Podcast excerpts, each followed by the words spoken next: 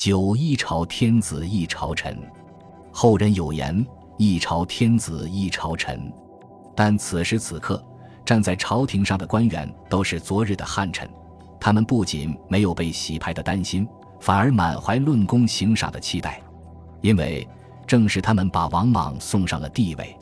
大殿里，他们满面肃穆，眼神交汇时，彼此显出会意的神色。他们可能会注意到身边多了两三个陌生面孔。照理说，今日来到王禄堂的都是高官重臣，本不应有陌生面孔出现。但这种疑惑很快就被堂上的皇帝所吸引。他们的君主，他们的皇帝，眼珠微微外凸，双眼因为连日劳累充满血丝，但声音仍然很洪亮，只是有些嘶哑。他挺胸抬头，俯视众人，即使坐着也显得神气高贵。只见他向左右示意，侍从连忙把一样东西恭敬地呈了上来。王莽也十分恭敬地将这样东西放在面前的玉案上。原来就是几天前哀章送到汉高帝庙的铜盔。当然，在王莽的口中，他已经被叫做金匮了。他轻轻打开，拿出符命，众人蓦地想了起来：前几天寿善公布符命，上面写了十一个人的名字。熟悉王莽的人知道。既然符命上写了，那这十一个人必将组成新朝的施政班底。他们的名字已非秘密，众人关心的，一是这些人谁居内朝，谁在外朝，官职爵位谁高谁低，权力分配孰多孰寡；二是符命里提到的王兴和王胜又是何许人也。早在安汉宫时，王莽就搭建了自己的权力班底，当时是四府三公，内朝四府。分别是太傅王莽、太师孔光、太保王顺、少傅贞丰；外朝三公是大司马王莽、大司徒马公、大司空王崇。王莽一身兼二任，权力最大。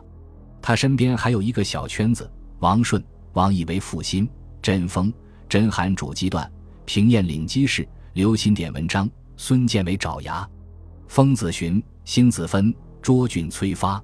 南阳陈崇皆以才能幸于莽，从安汉公通向皇帝的路上，这些人都曾立下不小的功劳。现在这些功臣理应被犒赏。皇帝以摄政时期的四府三公制为基础，正式建立了新朝的执政班底，后人称为十一公爵制。但人选公布后，却是有人欢喜有人忧，几家欢乐几家愁。所谓十一公爵。就是内朝的四府，外朝的三公，军事的四将都是公爵，人数是金匮符命上写的十一人。四辅位上公，地位最高，是皇帝的内府。四府最具神性，分别与四月、星宿、天象挂钩，协理阴阳天道，整整齐齐，宛如天官。见下表。这其中，太师对应着岁星，也就是木星，方位是东，主面貌庄静。素协理雨水适度，不要太涝，主清阳之光，观察日影以见立日晷。太傅对应着荧惑，也就是火星，方位是南，主洞察明者者吉者，协理暑气适度，不要太热，主红赤之光，研究声调以制定音律。果师对应着太白，也就是金星，方位是西，主言语服从。爱协理阳燥适度，不要太旱。主白色之光，权衡轻重大小，以确力度量衡。果将对应着辰星，也就是水星，方位是北，主耳聪精明。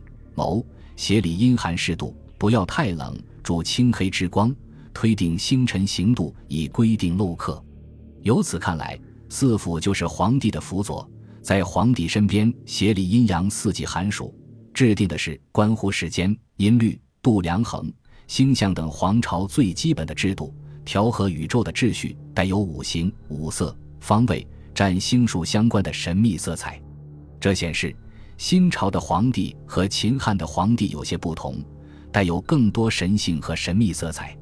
四府的人选和旧四府相比，除了皇帝本人和已死的孔光外，王顺留任，升格为太师；平晏本来就是皇帝心腹，新晋为太傅。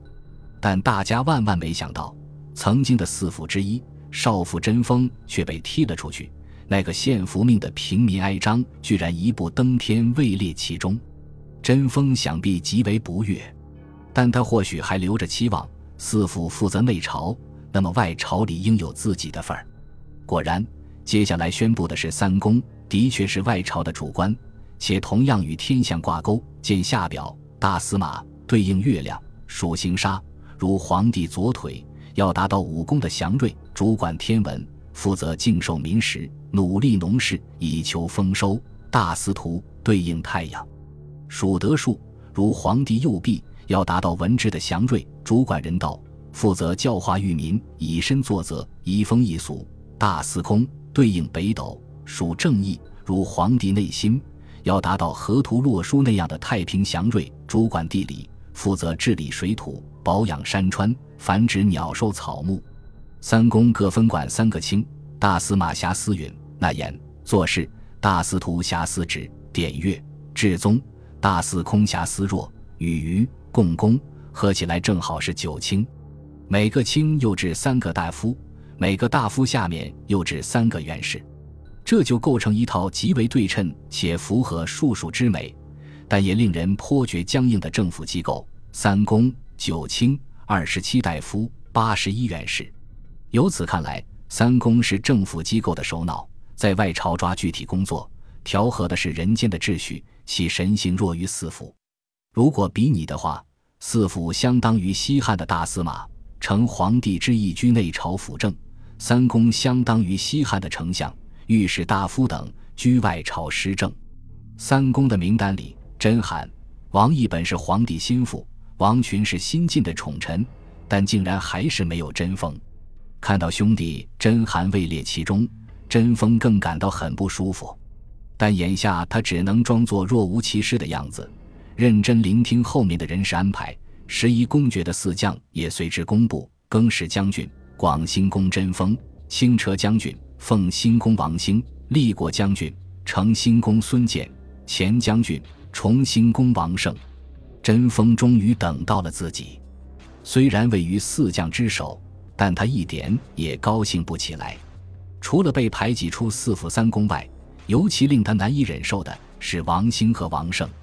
大典开始之前，贞丰等旧臣已经注意到他们中间有几张陌生面孔，模样倒是很周正，有福相。现在答案已经揭晓，其中就有王兴和王胜。因为这两个名字太过普通，所以福命最初公布时，谁也不知道他俩是谁。这当然难不倒王莽。他令有关部门把长安城里叫这两个名字的人都找出来，再根据面相进行占卜，找出最有福相、最能应和新朝得命的两个人。于是，在长安市里卖饼的王胜，在城门担任城门守将属官的令史王兴，被王莽亲自敲定入列福命所说的新朝十一大臣。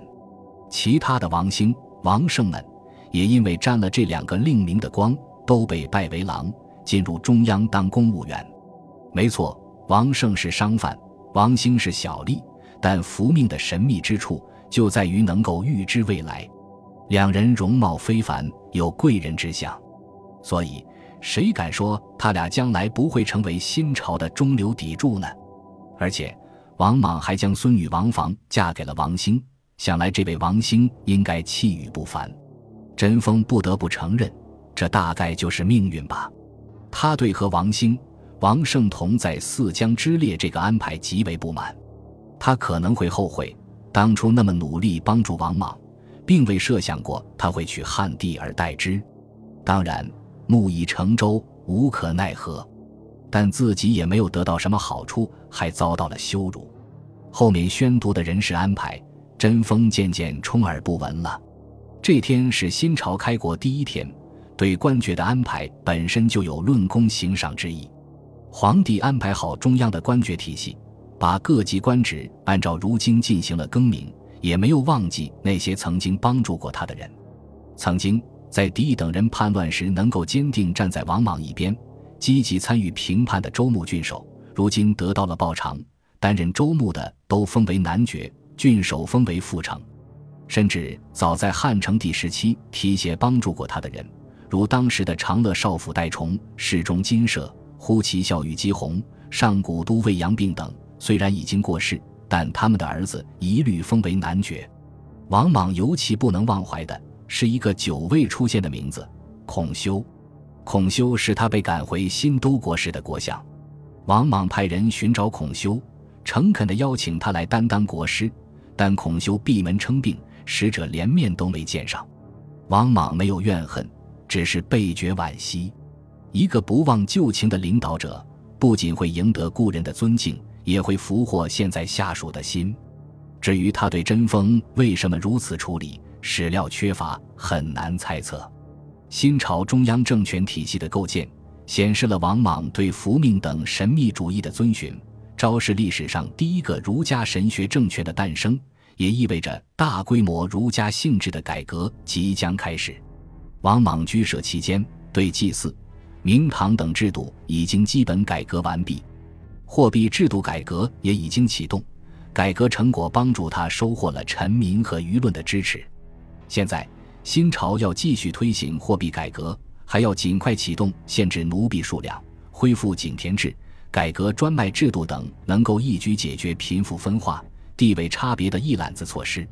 新朝不仅仅意味着新的皇朝、新的帝王、新的国号。更具备着永恒、终极的意义。一旦改革完成，社会上一切不正义都将不存在，历史将终结，进入太平世。从皇帝到平民，都对这个前景心怀憧憬。以往只在经书里记载的太平史，就要在圣王的治理下启幕了。本集播放完毕，感谢您的收听，喜欢请订阅加关注，主页有更多精彩内容。